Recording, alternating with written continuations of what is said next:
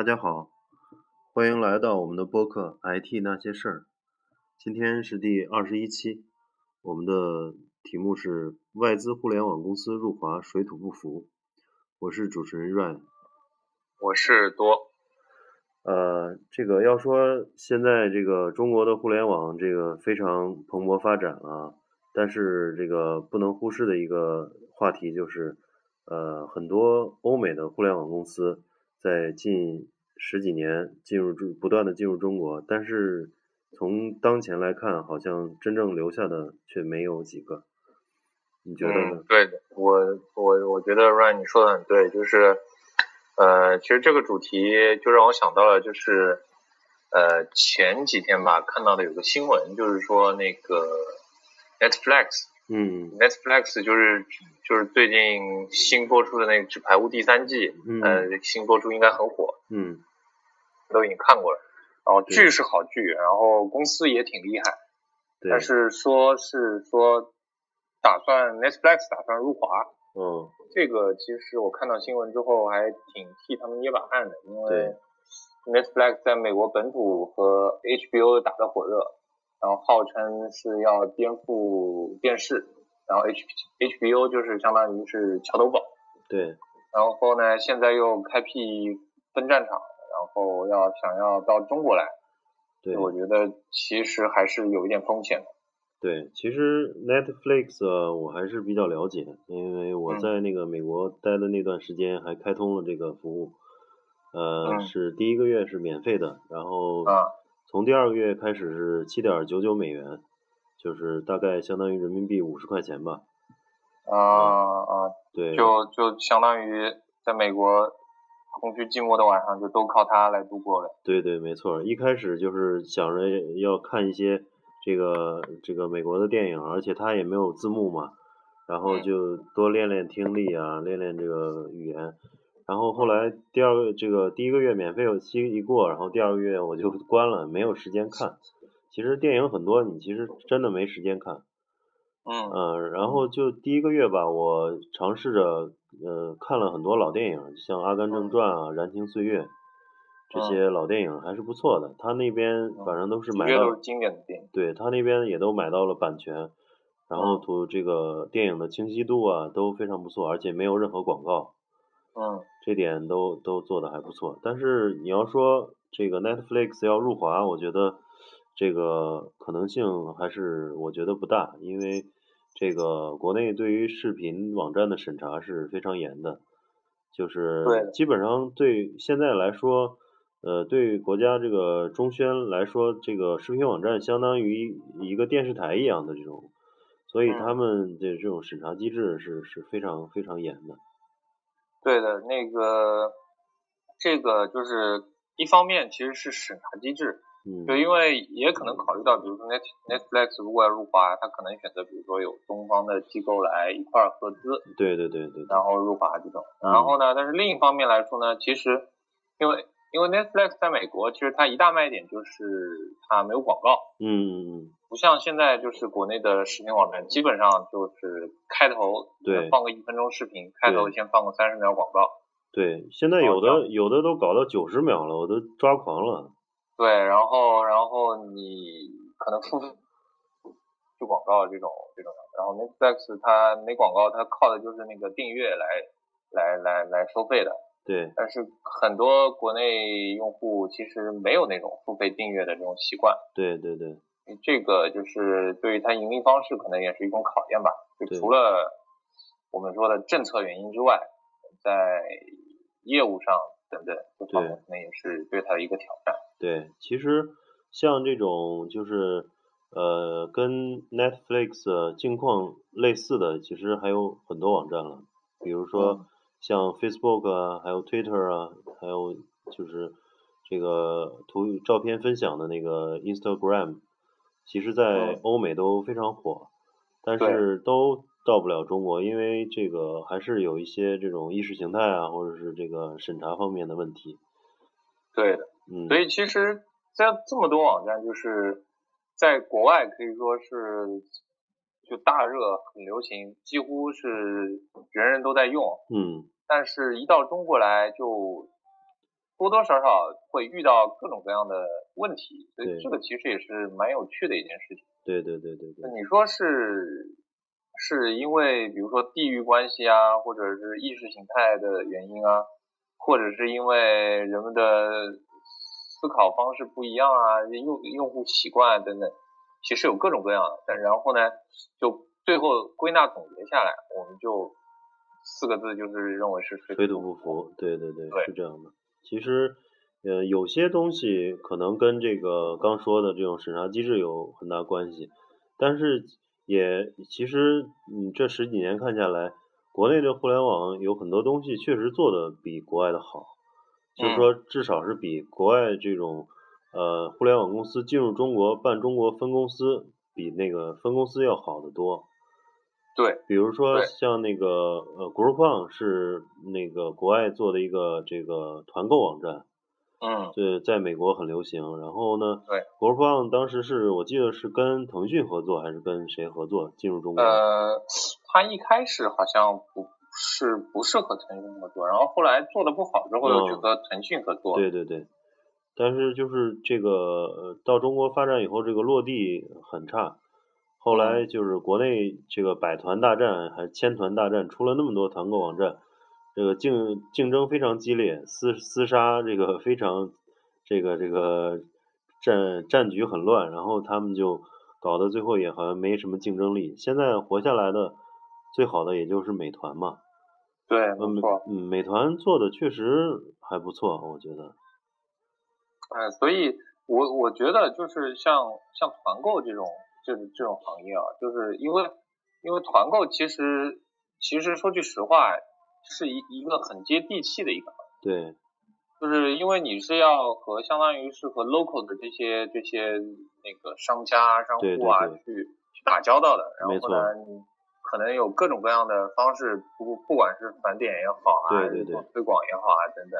对。就因为中国其实大家都知道，中国人玩法特别多。对。就不管是零售行业还是像这种团购的行业，就是中国人聪明嘛，就可以想出来各种各样的玩法。对对对。然后国外可能都没见过，所以你对于一个那个国外公司进入中国来说，你如果没办法去接这个地气，你还是国外的这个做法。没错。就可能觉得说，因为人很可能很可能，比如说成功个一两次之后，很有可能会盲目自信啊，或者什么，觉得哎，我这个方式是 work，对，就可以继续继续推广。对，然后把国外的经验搬到中国来，然后就等到发现不 work 的时候，就是已经晚。对，你说的就是一个这个就是像团购啊这类网站，它需要有很强大的本土的执行团队，然后去跟一些呃这个线下要做很多活动，很多这个这个这个执行，所以这方面必须要跟中国的国情接触起来。说白了就是，你像那个中国的那个。脑白金扭 在电视上扭了几年，就销量那么大，这个可这种模式可能在美国是不会出现的。对的，所以这个其实就就说句实话，就是就是像推土机一样的，人是靠人肉推出来的。对对对对。团这些东西。对。你业务员，你或者销售，你可能小县城或者一小商户，一家商户一家商户跑跑出来的这样。对，而且就是。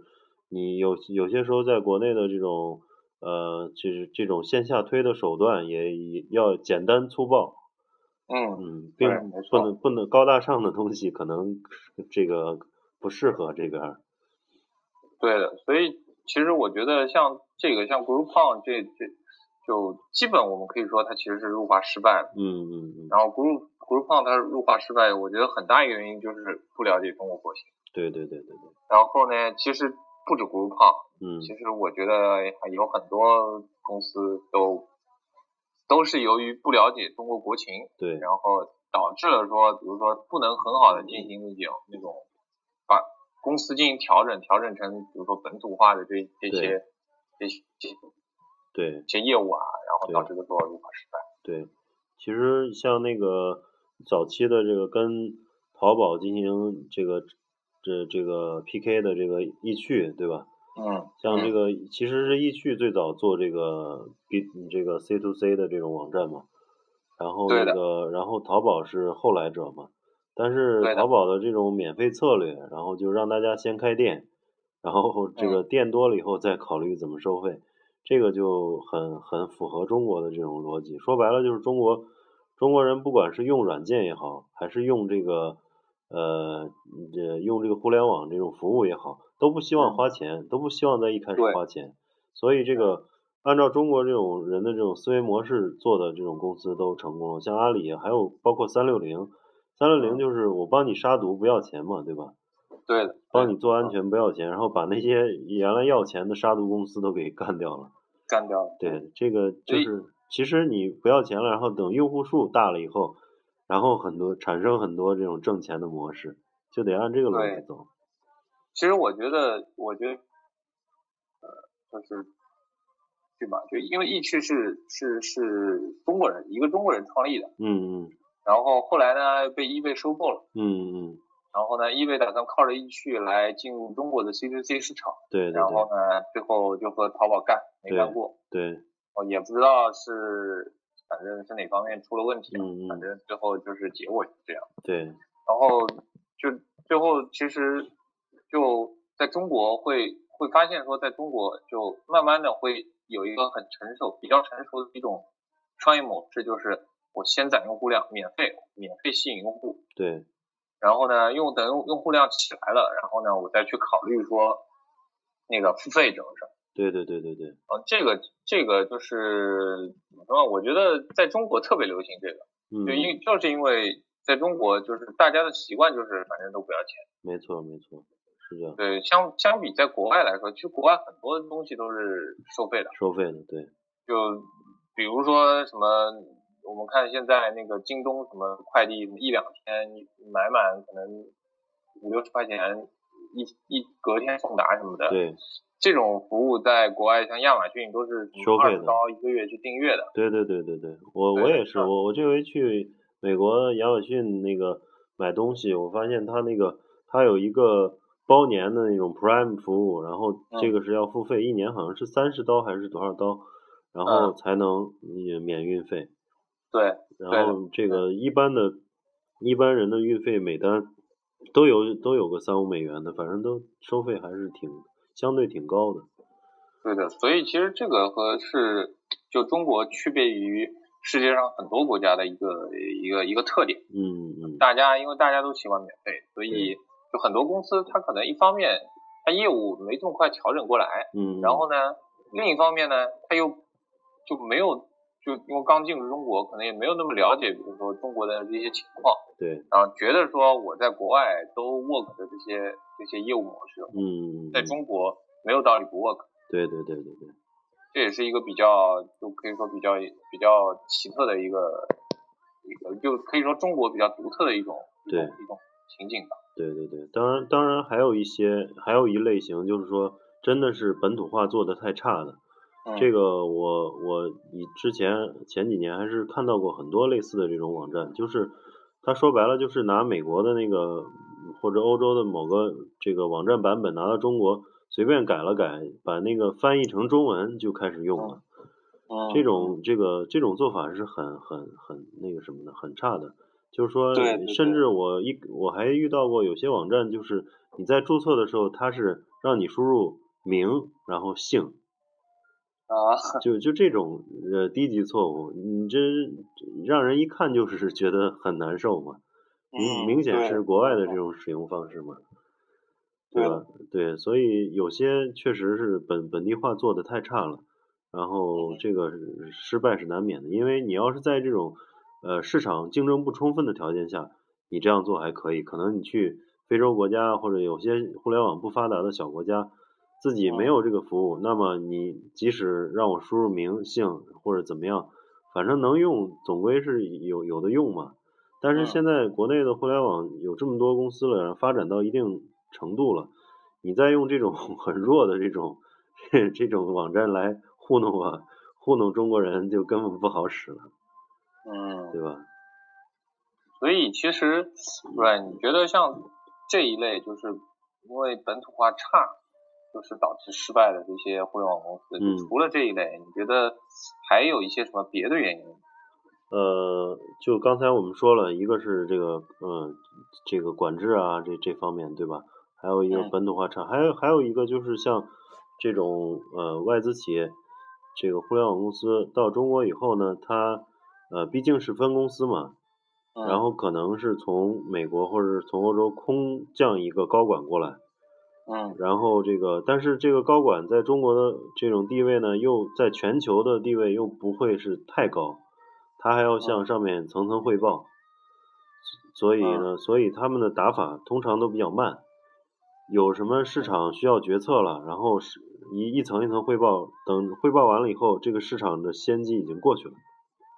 啊，对的，我觉得这个其实也是蛮重要的一个点，就是你说到这个，让我想起了特斯拉，嗯，就是那个那个它不算互联网公司啊，但是也算是一个外企，就是特斯拉去年刚进中国的时候特别火嘛，嗯。然后美国那边给中国这边定的销售目标也挺高的。对对对，是一，我记得是要销一万辆，最后销了五千辆嘛。对，嗯，对，差不多。嗯。然后就导说，反正一四年之后销售没达标，然后美国那边也挺不爽，而且呢，在中国这边就现象也比较混乱。对对。对就有很多库存车，因为特斯拉在美国那边基本上是按照订单来生产。哦。中国这边呢，就是导致有很多库存车。嗯，然后呢，举个例子来说，因为就为什么呢？因为比如说，呃，比如说那个那个呃，在美国那边特斯拉定金交的很低，嗯，然后呢，但是在中国这边呢，就因为卖的火嘛，就很多对吧？嗯，那你在中国这边呢，美国按照政策是定金和美国是一样的，就很低。哦，这样造成原因，比如说黄牛先下定金，然后呢，比如说如果最后因为客户不要了或者什么之类的。哦然后大我就我就大我就不要了嘛，对吧？嗯。然后但是车呢已经生产出来了，嗯，然后运到中国来了，然后呢就就没要就变成库存车了这样。对，就就库存就现在很大。然后我听我看那个上面介绍说也是他们当时招聘招了好多苹果的人，就是说认为苹果这个模式比较成功嘛。但是就是其实在中国做做汽车销售的还是依赖于原来汽车行业的这些人。会比较会比较好，对的。所以后来这其实也是就是可能反映说，比如说美国总部那边，就是一方面可能对中国这边不了解，嗯，然后另一方面呢，就是可能也不是很信任中国这边的一些团队啊。对对对对对。就就之前去年还闹过一个很沸沸扬扬的事情，就是双十一的时候不是说有十一辆特斯拉在天猫卖哦。然后最后卖。那那没搞成，然后让让让美不给停了。哦，没搞成。对，是是因为说中国这边想搞这么一个活动，嗯，然后呢就搞了之后呢，反正也不知道是怎么回事，就是让美国这边知道了，嗯，然后知道了之后呢，就就就把它给叫停了。当时呢就合作都已经谈好了，什么网页面啊什么都已经准备好了，就就等着上线了。对对对对对，然后最后让美国这边叫停了，其实是挺好的一件事。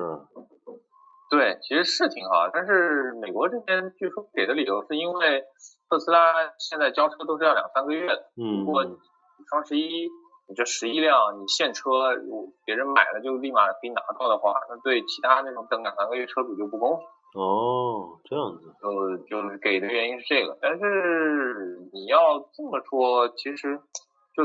其实都有理，但是我只能说从中看出来，就是就是美国这边就是和中国这边的那个思维方式不一样，嗯，然后呢，沟通协调这方面有问题。对对对，其实就就算是普通的车主需要两三个月的拿到车，但是你还是可以在特斯拉呃在在淘宝上就写写清楚嘛，就我们这回就是一个大奖一样的东西嘛。对吧？我我我在那儿，如果能拍到的话，那么我就是能拿到现车，这个没办法的呀。这个我相信，也其他买车的人也也也会理解。可能他们把这个事情想的太这个太太大了，可能是。嗯。所以这个就是你看，就特斯拉虽然不是互联网公司，但是其实它也算半个高科技公司了。嗯。虽然它是造车的，对但是。就是其实也可以反映出来一点，就是在入华之后，就总部这边和中国这边的团队，就是沟通啊，然后汇报啊，对，然后呢，对市场的了解程度啊，而且呢，还有一些比如说博弈的过程，对对对。美国是不是放权给中国这边？对对对对对。放多少权？然后哪些权是掌握在自己手里等等，这个其实都是都是很 tricky 的一些一些东西。没错没错。但是呢，往往这些东西就很容易造成说一个公司在这个市场上的表现的好坏。对对对对对。其实你说这个，我还想到一件事，就是现在这种呃，像网站，包括这个嗯，这个刚才说的一些外资网站，还有一些这个像特斯拉这种模式啊。他都是直接到中国来，呃，自己自己这个招聘团队，然后自己做嘛。其实从呃从这个几十改革开放以后，跨国公司到中国更多的是这种跟中国进行合资，然后更容易去落地。其实这种真真正独资的公司，呃，一开始并不多。对对。这个一方面也是因为政策原因嘛，然后还有一方面也是合资会容容易一些吧。对对对，加快加加快落地的这种这种呃这种进程吧。对，但是其实一说到合资，就会讨论到一个不可回避的问题，就是到底谁占大头，谁控股，谁谁占了百分之五十一，谁占了百分之四十九。对对对对对，像有有些你像那个。呃，有些行业是要求国内必须占资在百分之五，嗯，必须是那个占大股嘛。像有些，比如金融行业啊，有些有些门槛的。现在当然，这个互联网和软件行业已经放开了，可以独资。但是为什么，呃，像传统行业就稍微好一些？像这个，呃，汽车啊，就传我我的意思是传统传统的软件行业稍微好点，因为因为它不涉及。太多的跟本地的执行相关的东西，嗯，对的，他就是卖软件嘛。我建立这个中国公司，甚至中国的研发团队，只要按照这个全球的策略去把东西做好，然后去卖就行了。但是那个互联网呢，涉及涉及到跟当地的各种产业链的这种整合，对吧？涉及到东西非常多，所以很多东西还是靠。这个对中国市场了解，怎么去执行下去，就关系比较大。对，然后其实而且还有一点就是，就是互联网就最近很火的那个互联网加的那些概念。嗯嗯。比如说像什么什么优步啊。对。优步其实也可以算是互联网加概念下面的一个产品。它就是 O to O 嘛，也是。对，它是其实互联网加那个行行这个这个概念。对。然后，但是它其实在中国就很明显干不过滴滴和快滴。对对对对对，现在中国的这个呃，不光滴滴快滴了，我看最近又出了好多那种专车嘛，九幺专、五幺专车，什么易到用车，这个那一大堆这种专车服务，这个都都在，还有还有出现一大堆那个拼车业务，拼车 APP，就是说，比如说你要北京去上海。然后你你就可以在那儿先预约，然后如果凑够四个人了，然后司机就拉你们去上海了。对，嗯，这种拼车服务。这个其实就是就是我我理解啊，就是说像像优步这样子，他他就是不是特别了解中国这边的这个行这个状况，嗯嗯嗯，因为中国人太多了，出行方式各种各样，对对对，不光是车，就有比如说你有打车，有有专车。对，然后呢有拼车，嗯，然后呢有租车，对，但是 Uber 呢，它在国外它其实只做一种，就是它有它自己的司机，对对对，然后呢做专车这一种，但是在中国这边其实专车只是很小一块市场，对，大部分人还是习惯于打车，没错，所以这个就是就是导致了说，比如说 Uber 它的市场一方面发展慢，因为它要招聘自己的司机嘛，嗯嗯，然后还等到你招聘，可能你这个城市招聘完了，可能滴滴快滴这种。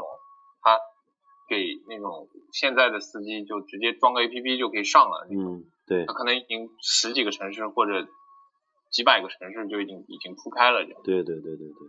所以这个这个其实就也是因为说可能外资在这边反应慢，然后呢，中国这边呢，你你你不能说中国这边就是比如说优步在中国的人他不知道这个情况，可能他知道，但是呢，他跟美国这边去汇报完了之后呢。就美国这边可能没有什么反应，因为他们也不知道到底该怎么办。嗯嗯嗯或者说他们美国这边有没有放权说，哎，你可以开展自己的业务，或者嗯嗯，这个你要说到这个 Uber 和滴滴，我还是比较了解的，因为我都注册了。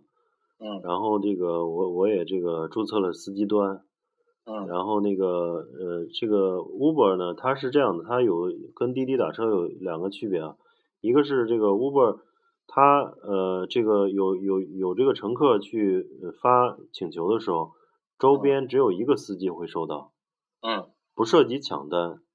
但是呢，这个司机拿到以后，可能这个司机没空，或者是这个不想去，所以嗯这个又拒单。然后本身他司机就少，再加上拒单，这这个可用性就差很多。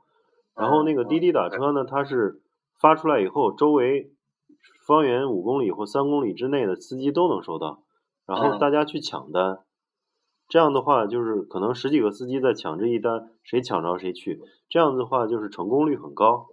嗯嗯，这是一大区别。第二个呢，你看滴滴打车现在跟腾讯已经这个联盟了，嗯，所以他在朋友圈儿、在微信端、在这个各种这种这种社区，他分享这种发券儿啊，这种这种这种这个叫怎么说传播传播传播方式，这种推广方式是这种这种很辐射性很大的。而而 Uber 目前就没有跟这些这些呃这些这个微信之类的集成嘛？你什么对，没什错，么你从来也没有说什么对从来包去推广啊，对从来没看到 Uber 说是发什么代金券之类的。对对，他明显感觉是以这个呃，就是没有没有很好的融入现在国内的这种移动互联网环境大生态圈里。嗯嗯，我的感觉是这样的。所以还有一个就是像 Uber，它它的那个给司机定价也比较低。啊，我我嗯我那天那个注册了一下，我还出 出去试了一单，然后它那个收费非常低，这个对，从从那个二环拉到五道口才三十多块钱，就是非常低。便宜是付的钱就只有这么点了，对对对，然后那很便宜啊，其实，他对，但是他后期会给补助，但是这个嗯补助又是不嗯不是提前说明的，他可能嗯你拉完了这单以后，过上一段时间他个真正到呃每每周一到账嘛，他到账的时候说那天因为是晚上这个周末，所以是 double 的，就给你两倍的钱了。这哦，这这对。几呃另外的三十块钱就等于是公司贴了嘛。那其实相当于对司机也不友好，对，但这个就说你你不知道你会不会 double。嗯。但是那滴滴打车它本身定价就比较高，你嗯。拉一单可能就五十啊，嗯。然后这个大家都愿意去拉，然后呢这个呃拉了五十了，他然后你拉了十单了，他又给你奖二百，嗯，就是这个规则定的都是清清楚楚的，所以这个司机觉得哎就有奔头，我拉十单就有二百奖励，就是这样。嗯啊，他这个还是还是这个规则各方面的这个，嗯、做的不太一样。但是我看那个 Uber 现在在北京也开了 office 了，然后招了一很多很多人，每天有很多很多司机去注册，嗯，也在这个推本地化。但是我觉得现在来讲，呃，跟滴滴或者快滴这种这种抗衡已经是不可能了。嗯嗯嗯，对，我觉得其实你说的挺有道理。那个在就是就是像像 Uber 这这个就入华，就我还记得很清楚，刚入华的时候就只有在四个城市，嗯，对就只有四个城市有，而且嗯在这四个城市待了很久，然后才开始慢慢推广到别的城市。没错。那个时候滴滴快滴都已经火的不行了，对对对，滴滴和快滴都已经开始打的你死我活了，谁就反正谁都不把 Uber 看在眼里。对对对，他这个其实我因为我都注册过嘛，我觉得他们的战术策略上又有一个差别，很大的差别。你知道是什么吗？就是呃，Uber 它进入中国以后，它很规范，它要求每个司机都到他那个这个这个呃三里屯附近的一个一个一个大厦去那儿去拿着自己的各种车证啊、各种驾驶本啊、各种去登记，你知道吧？嗯登记以后，他帮你装客司机端，然后给你激活，然后你才能用。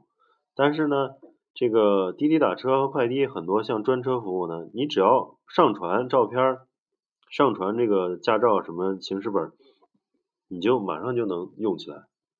哦。对，但是对于但是这个里其中有一个猫腻就是什么呢？中国的监管要求是你必须要这个对它进行培训审查之类的。嗯。但是你知道滴滴这些公司怎么做吗？他们是先让你先进来，先让你装上这个软件，然后拉上两单也好，然后之后再发短信或者打电话通知你到我们这个大厦来，然后填了资料以后，才能你的拉活的东西才能真正打到这个这个这个的银行卡里。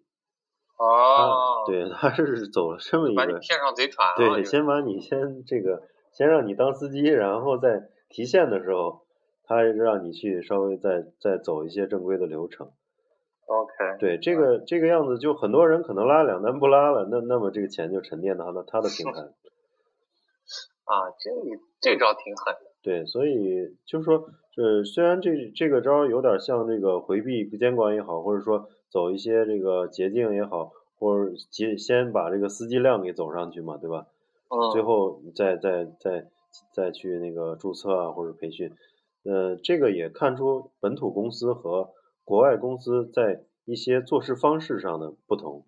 有些时候你说白了，在那个市场爆发式增长的时候，你到底是这个走做一些擦边球的事儿，然后急剧的聚聚聚聚这个嗯聚聚集自己的这个这个用户数，还是说是一切按规矩来，然后这个。呃，可能被人超过，这个是一个一个做事方式上的不同。嗯嗯，我觉得这个你说的很有道理。对。所以咱们也是最近也看到很多像雅虎也走了，然后这个其实雅虎在日本是很火的，日本对日本雅虎一直都很火，而且都做的特别好。对对对，然后雅虎在中国也做不下去，因为中国其实呃门户已经不缺了，有那么多门户，对吧？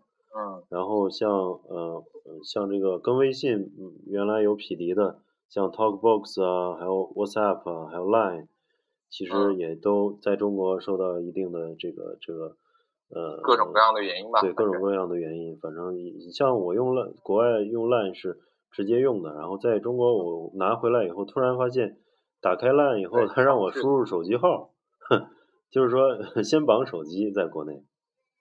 嗯，对，然后 Line，而且反正 Line 也因为之前也有因为一些某些原因吧，对，哦，政策上的，对对对，然后不知道现在还能不能在国内直接用，可以用，但是就是要绑手机号，啊，可以用了是吧？对对对，因为之前有段时间 Line 是没法登录的，在国内，哦，然后所以这个也导致了 Line 就损失了很多很多用户嘛，对对对对对，对，现在可能可以用了。嗯，就是要，就是微信都已经火成这样了，对，再要把它干掉，估计是不可能。对对对对对。所以怎么说呢？就是外资互联网公司经过这十几年，很多呃嗯很多进入中国了，然后到现在所所剩的这个无几，也是因为种种原因吧。对，就不，其实说句实话，就是不知道是好事还是坏事。嗯，对，因为外资水土不服，然后导致了说一大批本土的互联网企业嗯崛起，嗯，就是，但是从另一方面来看呢，就是都是自己国内和自己和自己玩儿，嗯，然后国外的可能有一些先进的东西带进来没多久就死了，对，所以其实说句实话，不知道是好事还是坏事。对，这个东西可能要放到以后来。回头来看，就是现在来看可能看不清，因为呃这个嗯国内的大互联网环境相对独立的，对吧？然后成长出来了这么多公司，呃让这个市场容量很大了，然后国内公司都起来了，嗯这个对于这个呃中国这个在行业内的人来说，当然是一个挺好的事儿，但是呃外资进来如果要是活得很好。这个容量也能很大，而且有一些交流，对吧？对，所以这个就是有竞争有发展嘛。对，如果真的可以，比如说大家都在中国的互联网玩的不亦乐乎，可可能呃也不是一件坏事。对对对。对对，老百姓来说，对老百姓来说就也不是一件坏事。对对对，还是希望更加开放的这种环境吧。嗯。然后，当然，当然，换句话说，这个我觉得近几年的中国的，呃，这个不光互联网，还有移动互联网这些产品，有的确实做得非常好了，已经，就是也完全秒杀国外的一些这种类似的东西。嗯嗯，所以这个由于这个资本的涌入和广这个用户数量的这种，呃，别的国家难以匹敌的这种用户数量，所以它也能够在是软件上或者在互联网平台上。投入更多的资源，做出这个世界一流的东西来。嗯，对，嗯，对，我觉得你说的很有道理。对，那行，那我们今天就关于这个呃外资互联网入华水土不服的这种讨论，就先聊到这儿吧。然后，好，呃，我们下期再见。好，谢谢大家收听。下期再见。好，再见。